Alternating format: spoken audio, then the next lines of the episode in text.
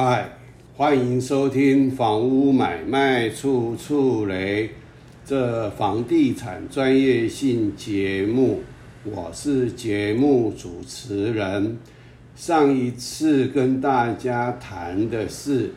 我们这个呃，就是康定路啊，这个啊由这个嘉德高饼所买的这个啊旧建筑物。它今天啊，很可能因为基地的大小，还有因为位于这个板南线，好，它这个整个下方全部是龙山市捷运站的走道和这个车轨在这个啊，在在在移动。那这个它啊，假如没有办法。这个啊，因为下面没有办法往下去新建地下停车空间，也就是停车场的话，那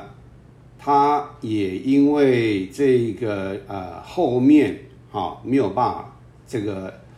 就是向道往北的话是到山水街，也几乎是划进这个现建的区域。那所以它的这个停车啊，应要缴，可能要缴。假如拆除重建，不管是围绕重建啊，或者是不是围绕重建，只要它重建，它就必须依这个啊，就是啊，假如是呃住宅使用的话，是一百平方米要增设一个汽车停车位。除此之外，比如说办公室、店铺啊，其他用途一百平方公尺就要增设啊一个法定的停车位。那机车位这个我就很难去啊做说明，因为我一直找不到它如何去计算的。也就是说，它必须要这个啊，就是新建。啊，这个停车空间是包括汽车停车位、法定这个汽车停车位和法定的机车停车位。那它假如没有办法的话，那我们现在依台北市建筑物附设停车空间缴纳代金及管理使用自治条例啊，在中华民国九十四年三月十六日。好，它这个是啊，经过台北市政呃台北市议会，好，它这个啊应该是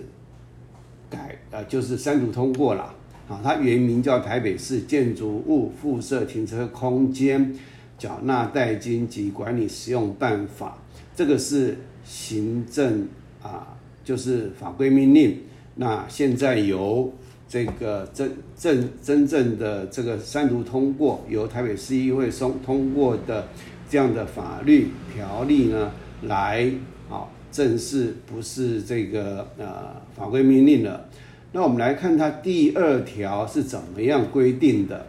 建筑基地位于都市计划已开辟完成之停车场用地，或设有。公用停车空间之公共设施用地，周遭五百公尺半径范围内，并符合下列各款情形之一者，其建筑物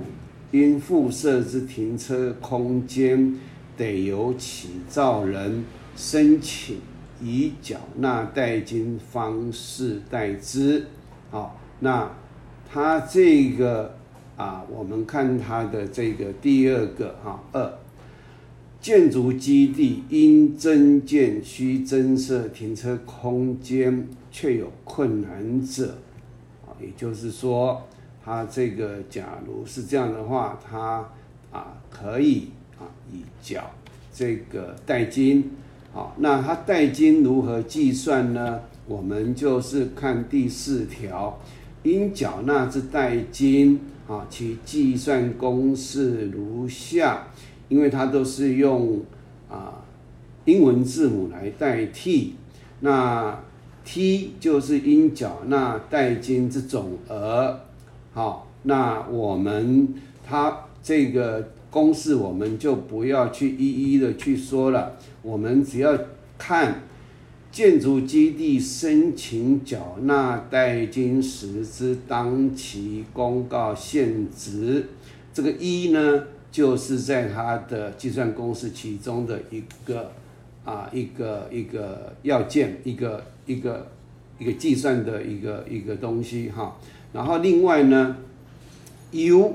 使用分区系数，